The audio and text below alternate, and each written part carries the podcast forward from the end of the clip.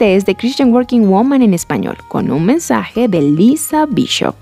Hemos resaltado esta semana cosas que debemos considerar cuando enfrentamos un tiempo de cambio. Y hoy hablaré del dolor que traen los cambios. ¿Escuchaste el refrán que dice, el cambio ocurre cuando el dolor de seguir igual es mayor que el dolor que trae el cambio? En otras palabras, el dolor de permanecer atascado en las viejas rutinas debe ser mayor que el sufrimiento que induce el dolor del cambio. Quizás deseas hacer un cambio de carrera o cuidar mejor de ti física o mentalmente, renunciar a hábitos no saludables o pecaminosos que ni te sirven ni honran a Dios, pero que hasta ahora no has tenido la voluntad de entregar lo que se requiere para el cambio. Enfrentémoslo. El cambio, así sea un cambio positivo, puede generar algo de sufrimiento y a nadie le gusta sufrir. Eso es algo que en la vida buscamos evitar. A menudo el cambio viene con sufrimiento porque los cambios requieren algo de sacrificio. Hay que renunciar a algo para que pueda entrar lo nuevo.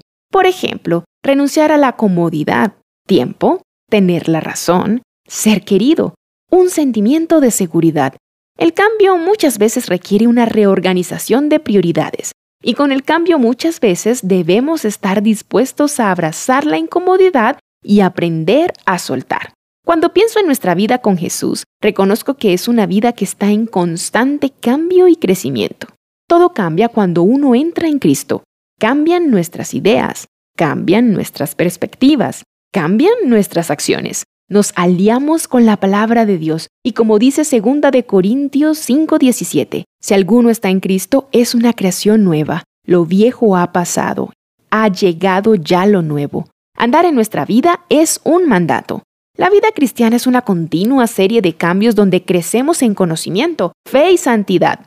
Crecer en Cristo requiere de cambios. ¿Qué cambios sientes que debes hacer en tu vida? ¿Dónde sientes la necesidad de soltar lo viejo para caminar en lo nuevo? Recuerda que Dios jamás contradice su palabra. Entonces, a lo que seas que te sientas llamado a cambiar, debes saber que Dios nunca te pedirá algo que vaya en contra de su santidad, su justicia, la verdad y la instrucción de la Biblia. ¿Desde qué lugar de comodidad te llama Dios? ¿Hacia dónde te llama a confiar en Él?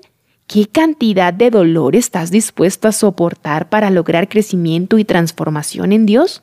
Esta semana, toma tiempo para ponerte en silencio delante de Dios. Busca al Espíritu Santo por sabiduría y pídele ayuda para decir sí al cambio al que te está llamando. Encontrarás copias de este devocional en la página web de christianworkingwoman.org y en español por su presencia radio.com, SoundCloud, Spotify, Amazon Music y YouTube. Búscanos como The Christian Working Woman en español. Gracias por escucharnos. Les habló Cindy Villabón.